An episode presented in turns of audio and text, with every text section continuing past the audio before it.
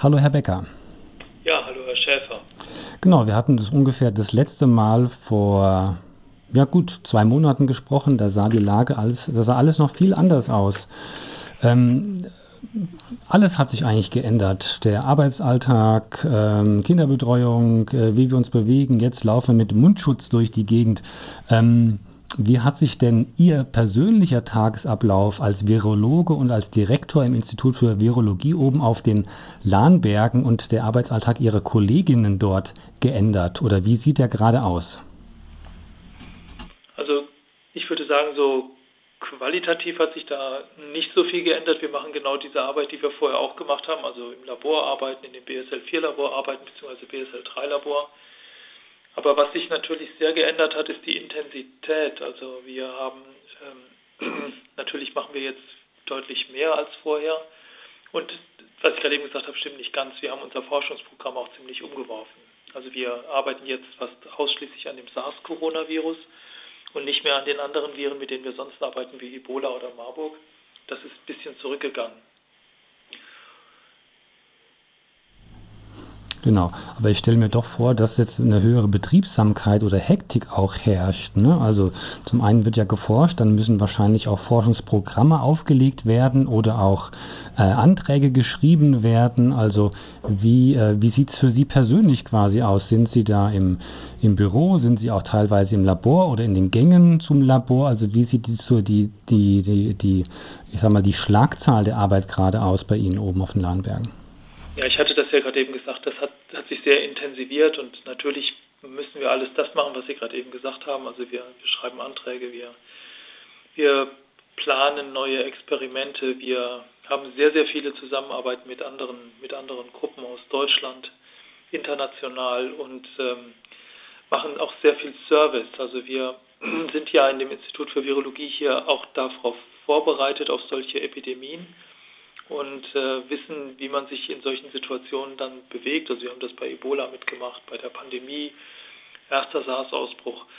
Ähm, und insofern ist, es, ist uns ungefähr klar gewesen, was auf uns zukommt. Aber diese Wucht und die Umfänglichkeit, mit der sich dieses Virus jetzt da ähm, so ausgebreitet hat, das hat uns schon überrascht und das hat uns natürlich hier auch unseren, unseren Arbeitsalltag sehr stark verändert.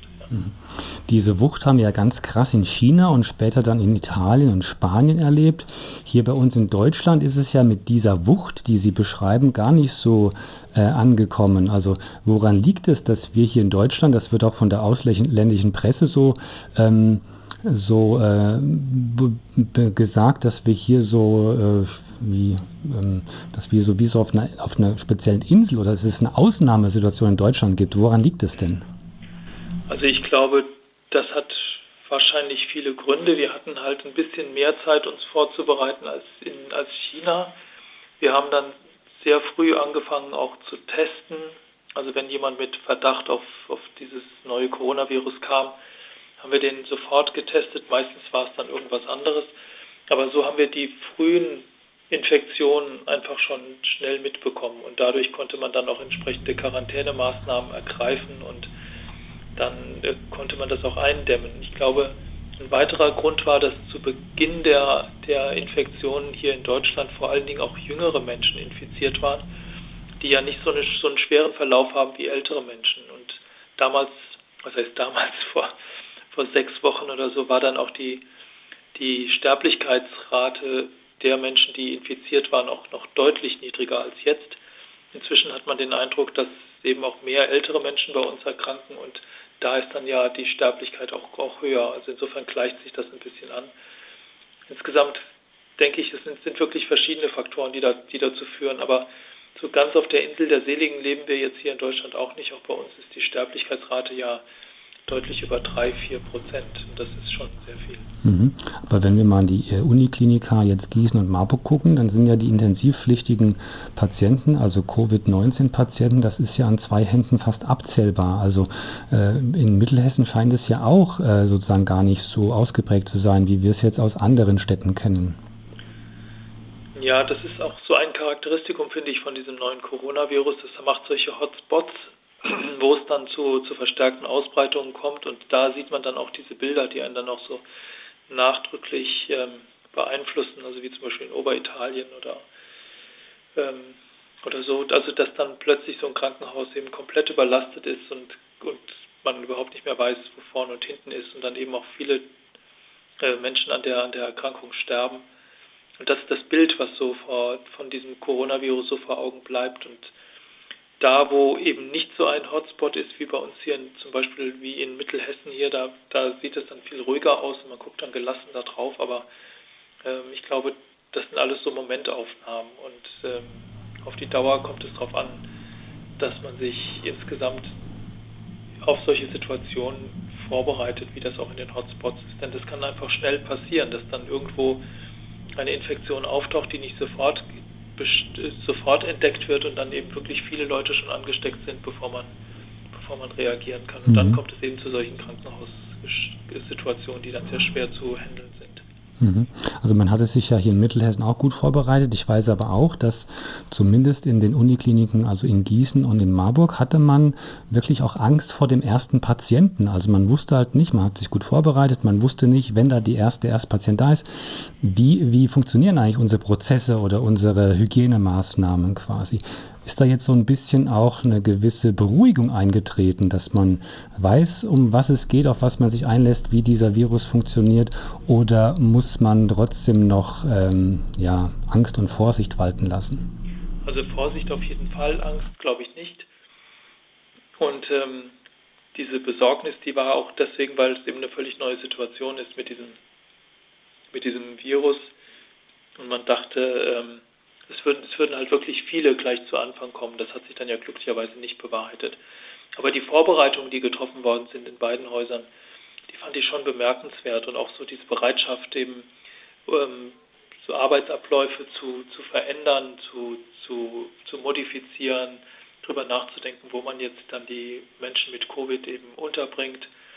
Das fand ich schon, also das war sehr gut und sehr ähm, hoffnungsmachend, fand mhm. ich. Anfangs ging, ging man da ja von aus, oder ist ja immer noch so, dass der Virus, sagen wir, über die oberen Atemwege, also im Rachen, Mund-Rachenraum, dann in, in, die tieferen Atemwege gelangt und da eigentlich erst diese überschüssige Immunantwort äh, erzeugt, was dann problematisch ist. Ähm, Jetzt weiß man aber auch, dass der Virus auch noch ganz an ganz anderen Stellen im Körper da aktiv ist. Also was weiß man denn von der Forschung, von der medizinischen Forschung, von der virologischen Forschung da jetzt genauer? Weiß, dass offensichtlich auch ähm, Zellen in dem Darm infiziert werden können. Das Virus hat auch Auswirkungen auf das, auf das Gefäßsystem. Und ähm, es gibt, je mehr Erkrankungen wir jetzt haben, desto mehr Kenntnisse haben wir auch über seltenere Verläufe. Ja? Also dass vieles von dem, was jetzt so rauskommt, das sieht man erst, seitdem es so wirklich sehr, sehr viele Infektionen gibt. Also ich glaube, wir sind jetzt bei drei Millionen oder so. Und da kommen natürlich auch dann seltene Verläufe, werden dann sichtbar, die man bei einer geringeren Infektionszahl nicht sieht. Und man muss jetzt aufpassen, dass man nicht äh, sich da auch ähm, auf eine falsche Fährte locken lässt, dass man sagt, okay, jetzt sind jetzt alle, die infiziert sind, machen einen schweren Verlauf und möglicherweise viele außerhalb der Lunge sind infiziert. Man muss da sehr aufpassen. Man muss es auch, man muss auch sehr aufpassen, aber ich glaube, im Gro gilt es immer noch, dass es eine Atemwegserkrankung, die in den oberen Atemwegen abläuft und bei den meisten Personen eben einen ganz leichten Verlauf nimmt. Genau. Ähm, jetzt werden ja in den nächsten Wochen werden wir ja viele Infizierte haben, dann aber auch viele Genesene äh, werden dann hier in Deutschland sein.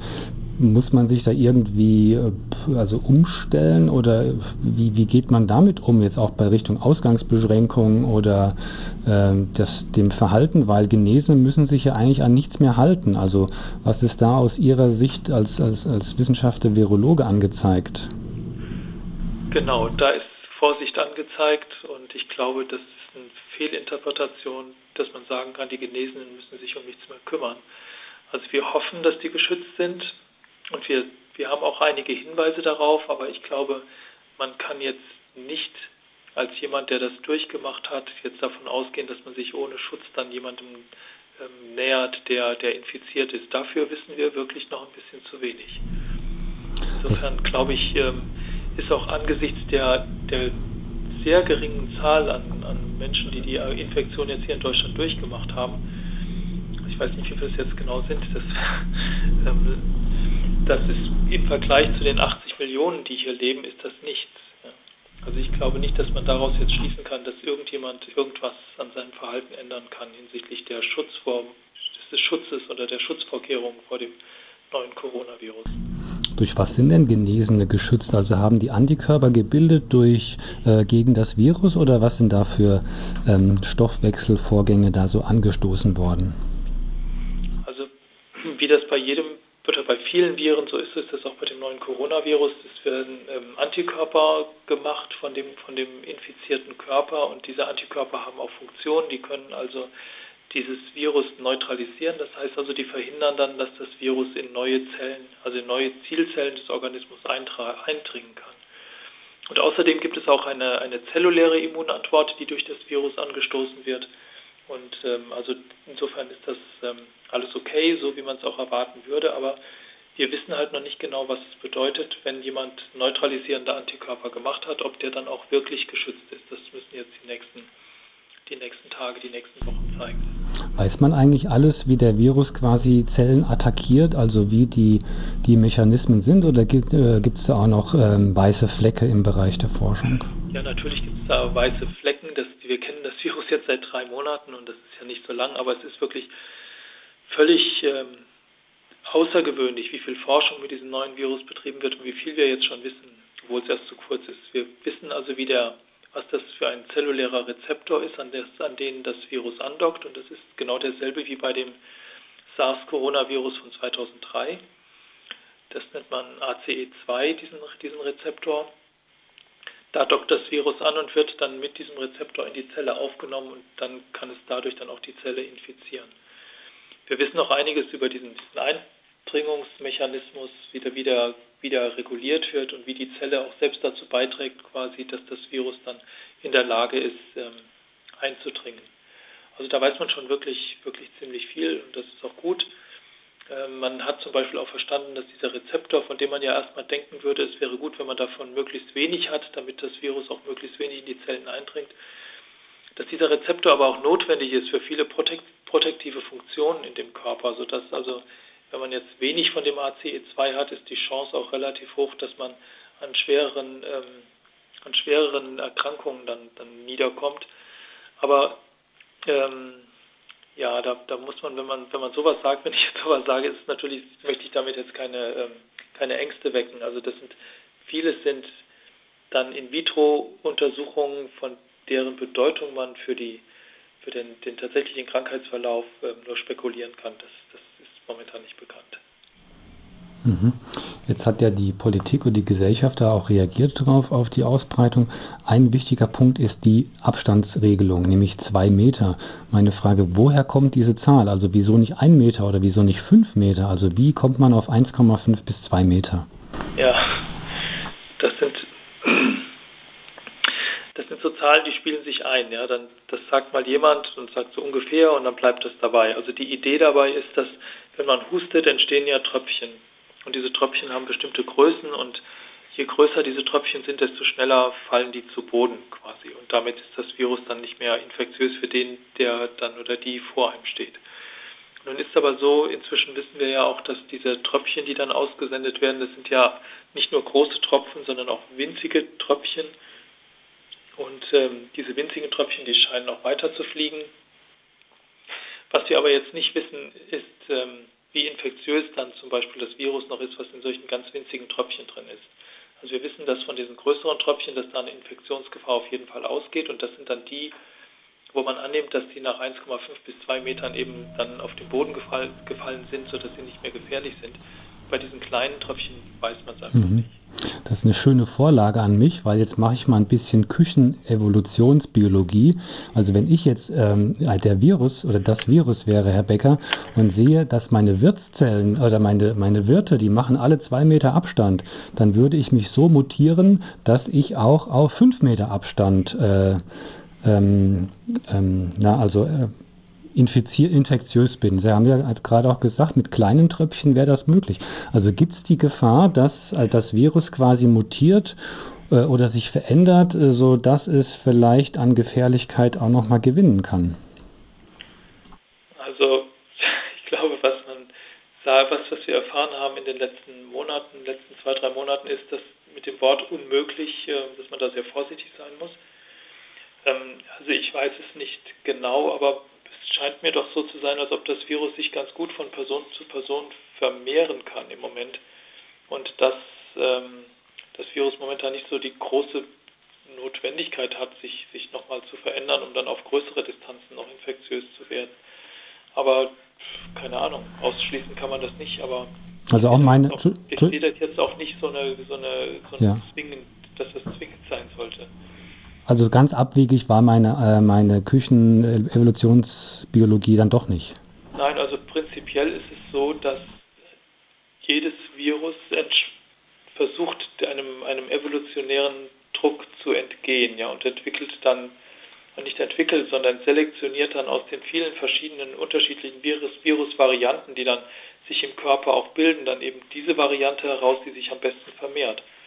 Und das ist dann, das ist das, das ist das Prinzip von Evolution und das Prinzip von, von wie Viren dieser Evolution eben dann durch, durch Evolution verändert werden, beziehungsweise wie dann durch Selektion eben Viren herausgepickt werden, die sich dann besser vermehren. Ja. Mhm. Diese Corona-Pandemie wurde ja wird ja immer mal mit einer Grippewelle verglichen, also mal als Analogie, dann aber wird auch, werden auch die Unterschiede herausgestellt. Eine äh, kritische Analogie aus meiner Sicht ist ja, dass Grippewellen immer wieder kommen. Ne? Also alle paar Jahre gibt es eine große Grippewelle. Äh, könnte das bei dieser Corona-Infektion auch der Fall sein? Was erwartet da die Wissenschaft und Forschung? Ja, also viele Leute denken ja, dass dann im nächsten Winter die große Welle kommt. Ich weiß es, ich weiß es nicht. Das weiß, glaube ich, keiner so genau, ob das so ist. Es ist wahrscheinlich ganz gut, sich darauf vorzubereiten. Ähm, aber so gute Hinweise oder Evidenzen gibt es momentan nicht. Mhm. Ähm, gehen wir vielleicht mal ähm, zu einem, ja, ich will nicht sagen, ob das Hotspots sind, aber so, oder die Superspreader oder so, also zu Kindern als Überträger. Was ist denn da die Meinung der Wissenschaft? Also Kinder werden ja jetzt sozusagen einfach, und es wird gerade in diesen Tagen und Wochen ganz heiß diskutiert, Kinder brauchen Kinder, heißt es. Jetzt werden die aber separiert. Die Spielplätze sind geschlossen, Kitas geschlossen, Grundschulen geschlossen, die werden auch als letztes offensichtlich dann wieder geöffnet. Was ist denn da Ihre Meinung oder was würden Sie den Politikern, den Entscheidungsträgern da als Rat denn ans Herz legen? Ja, also Sie haben ja diese Analogie bei, bei Influenza oder zu den, zu den Influenza-Epidemien gerade eben genannt. Da ist es scheinbar so, dass die Schulen und Kindergärten eben tatsächlich die Orte sind, wo sich das Virus dann besonders gut verbreiten kann, weil eben die Kinder eng zusammen sind und da dann im Gegensatz zu Erwachsenen, die doch etwas distanzierter irgendwie sind, da es häufiger zu, zu, zu Infektionen kommt. Bei dem ähm, SARS-Coronavirus ist es ja so, dass Kinder auch infiziert werden und sehr selten auch mal schwere Infektionen durchmachen, aber es sieht fast so aus, als würden Kinder eben nicht so häufig infiziert. Und ich weiß es nicht, ich weiß nicht warum. Es könnte sein, dass die entweder, dass die nicht überhaupt nicht krank werden und das Virus nur sich in ganz geringem Maße vermehrt in den Kindern und deswegen Kinder auch vielleicht nicht so stark das, das Virus das Virus verbreiten können, aber das ist so eins von den Dingen, die man, die ich im Moment nicht weiß, woran das, woran das liegt und ähm, das muss man einfach noch weiter erforschen. Gut, aber die, die Politik braucht ja eine Abwägung. Das heißt, die Virologen beraten, aber auch die Psychologen beraten, die jetzt wirklich dann sagen, hier, es gibt viele Kollateralschäden im Sinne von, dass diese, ähm, diese Kontaktsperre quasi sich äh, psychisch vielleicht äh, manifestiert und lange nachwirkt. Deswegen äh, gibt es bei Ihnen da so, oder können Sie als Virologe so eine Brücke bauen, ähm, wie man da diese Balance hält zwischen also äh, Kontaktbeschränkung und dann vielleicht doch, dass Kinder wieder miteinander spielen können? Also ich kann konkret jetzt zu dem zu den Möglichkeiten nicht sagen, wie man jetzt einen Kindergarten, eine Kita oder auch nur Schulen, wie man die äh, möglichst sinnvoll hygienisch betreibt. Das, mhm. Dazu bin ich einfach viel zu weit draußen und kann dazu nichts sagen. Ich kann aber schon meine Meinung dazu äußern, dass diese Maßnahmen, die jetzt ergriffen worden sind und die auch richtig waren, um dieses, um das Virus einzudämmen, dass die natürlich massive Nebenwirkungen haben auch und dass diese Nebenwirkungen auch natürlich gesundheitliche Auswirkungen haben. Das mögen jetzt ähm, Auswirkungen sein von Vereinsamung und was, was, was Sie gerade eben genannt haben. Und Kinder brauchen natürlich Kinder zum Spielen. Und Eltern werden langsam äh, wahnsinnig, wenn sie dauernd für alle Kinder zu Hause in der, in der einen Wohnung irgendwie da sein müssen genau. und sich mhm. was überlegen müssen. Es geht aber, glaube ich, noch deutlich weiter. Und zwar ist durch diese durch die Maßnahmen, die ergriffen worden sind, ist ja auch unsere Wirtschaft ziemlich ähm, am Boden sozusagen und das wirkt sich dann zum Beispiel auch aus an dem sinkenden Ölpreis.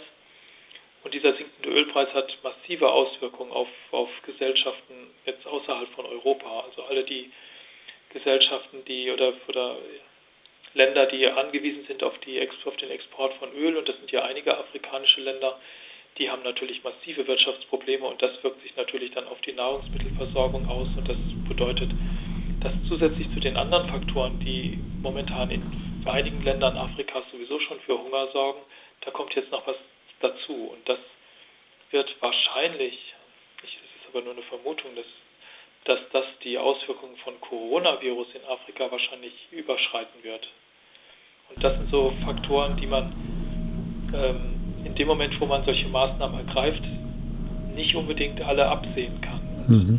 Die uns jetzt deutlich werden und wir müssen jetzt plötzlich mit dem mit den Früchten unseres Erfolges, nämlich also dieser, dieser Eindämmung von dem Virus plötzlich leben und merken, dass diese Früchte teilweise auch ein bisschen sauer sind. Mhm. Und wir müssen jetzt versuchen, da rauszukommen aus diesem, aus diesem intensiven Lockdown. Und das wird aber nur gehen, wenn wir flankierende Maßnahmen ergreifen. Und deswegen ist es mir so wichtig, nochmal zu sagen hier, dass es entscheidend ist, also einmal technisch da zu reagieren und organisatorisch, indem man jetzt eben diese Masken trägt. Mhm. Das ist das eine. Das zweite ist, dass es möglich ist, es gibt jetzt ja diese Gesundheits-App, die man sich freiwillig runterladen kann. Das kann man machen und ich denke, es ist sinnvoll, um rauszukriegen, ob man mit jemandem Kontakt hatte, der dann schließlich positiv getestet wurde für Coronavirus. Das ist die App von dem UKGM, soweit ich das weiß. Nee, das ist eine andere. Die UKGM-App, die dient dazu, um so abzuschätzen, ob jemand äh, in Gefahr ist, mhm. äh, die, die Erkrankung zu haben. Das ist diese andere, das ist die App, die die Bundesregierung da momentan verfolgt, die ich, okay. von der ich gerade eben gesprochen habe. Mhm. Und dann das dritte ist, dass man dann auch genügend Testmöglichkeiten hat, um, um alle Leute mit Verdacht oder Kontakte eben schnell zu, zu testen und zu gucken, ob man da Quarantänemaßnahmen ergreifen will. Also das sind die organisatorischen Maßnahmen. Aber das andere, was mir jetzt noch sehr wichtig ist, das ist dieses, ähm, dass da, dass jeder Einzelne auch wirklich seiner Verantwortung da jetzt gerecht wird. Also und das ist ein bisschen schwer, ja. Also zu, wenn, wenn ich jung bin und gesund, dann macht mir dieses Coronavirus wahrscheinlich kaum was aus und dann sehe ich es eigentlich auch nicht ein, warum ich jetzt meine Kontakte einschränken soll, warum ich eben nicht äh, wegfahren soll und warum ich diese verdammten Masken aufziehen soll. Und äh, das muss man, glaube ich, nochmal ganz deutlich sagen, wir sind im Moment ziemlich weit weg von einem, von einem Normalstatus unserer Gesellschaft. Und ich glaube, jeder Einzelne hat da auch eine Verantwortung für sich und für, für andere, um diese Krise tatsächlich einzudämmen. Ja. Dann vielleicht nochmal ein Ausblick nach vorne. Also Sie arbeiten ja im Institut für Virologie an der Diagnostik, der Therapie und den Impfungen, also es sind drei Arbeitsbereiche. Haben Sie da mal konkrete, vielleicht auch hoffnungsvolle ähm, Beispiele, was Sie da machen? Ja. Also ich finde das sehr hoffnungsvoll, dass wir ähm, demnächst irgendwann einen Impfstoff kriegen werden. Also wir werden, wie wir, Sie haben es ja gesagt, wir sind auch daran, einen zu entwickeln. Und das geht in unglaublicher Geschwindigkeit. Also sowas hätte man sich vor noch vor wenigen Wochen nicht vorstellen können, dass das so schnell geht. Und trotzdem geht es alles viel zu langsam. Ja. Und äh, wenn man normalerweise rechnet, dass so eine Impfstoffherstellung 10, 15 Jahre dauert, dann hätten wir vor, vor drei Monaten, hätte ich dann noch gesagt, okay, zwei Jahre, dann muss man da schon rechnen. Das ist schon eine sehr starke Verkürzung dieser Frist. Und jetzt sind wir irgendwo bei einem Jahr und das ist schon erstaunlich. Und trotzdem äh, ist es zu langsam. Es gibt ähm, einige Medikamente, die gerade getestet werden, die für andere Zwecke zugelassen worden sind, von denen wir hoffen, dass sie gegen das neue Coronavirus wirken. Und wenn das so sein wird, dann wird es eine deutliche Erleichterung geben, weil dann zumindest mal die schweren Fälle von dem Coronavirus behandelbar sind. Es gibt, ähm, es gibt andere Möglichkeiten, zum Beispiel diese, diese ähm, Serien von Leuten, die, das, die, den, die die Erkrankung durchgemacht haben, die werden jetzt gerade getestet, ob sie wirken. Und so äh, robben wir uns quasi Stück für Stück vor.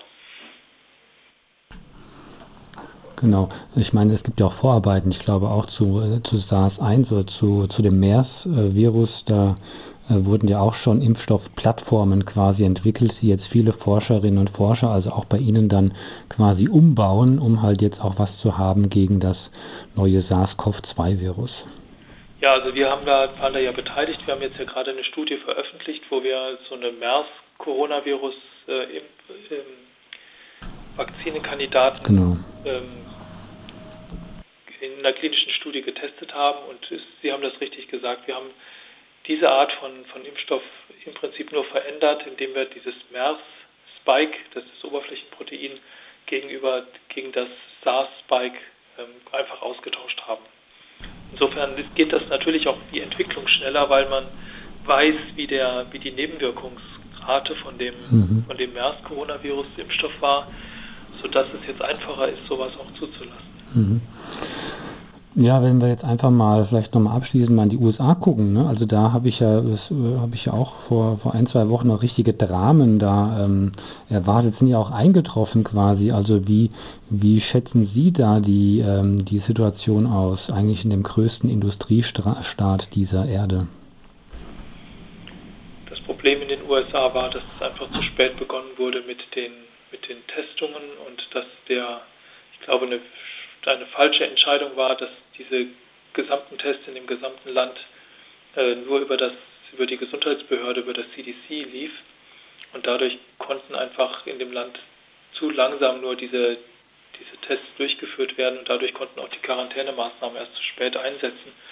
Und das ist jetzt das Ergebnis, was wir da sehen. Mhm. Vielleicht nochmal ein, doch nochmal ein, einen vielleicht hoffnungsstimmenden Blick in die Zukunft. Wie, wie erwarten Sie so die Entwicklung jetzt ähm, bezogen auf die Pandemie in Deutschland, aber auch ähm, die sag mal, Lockerungen der ähm, Kontaktbeschränkungen? Also wie würde für Sie so ein Fahrplan ausschauen? Ich habe es vorhin ja schon gesagt, ich glaube, dass Lockerungen notwendig sind und ich glaube auch, dass man das verantworten kann, indem man diese flankierenden Maßnahmen ergreift, die ich vorhin genannt habe, also Masken tragen etc. Und da muss man sehen, wie sich ähm, das insgesamt dann entwickelt. Also wir werden natürlich sehr genau dann weiter gucken, wie sich die Infektionszahlen entwickeln und dann muss man gegebenenfalls auch wieder diese Lockerungen zurücknehmen. Also das meinte ich vorhin, es liegt an uns allen selbst, wie wir wie wir jetzt, wie, wie wir da aus dieser Situation rauskommen. Mhm. Also mit auch. Also es ist natürlich nicht die Verantwortung von jedes Einzelnen, von jedem Einzelnen, jeder Einzelnen, dass jetzt diese, diese Krise aufhört, ist ja klar. Mhm. Das, aber ich glaube, wir können alle beitragen. Mhm. Gut, vielen Dank. Haben wir irgendeinen Aspekt äh, übersehen, den Sie gerne noch ansprechen wollten? Ansonsten würde ich mich fürs Gespräch bedanken, Herr Professor Becker. Ja, ich danke Ihnen auch und ich glaube, wir haben sehr viel angesprochen.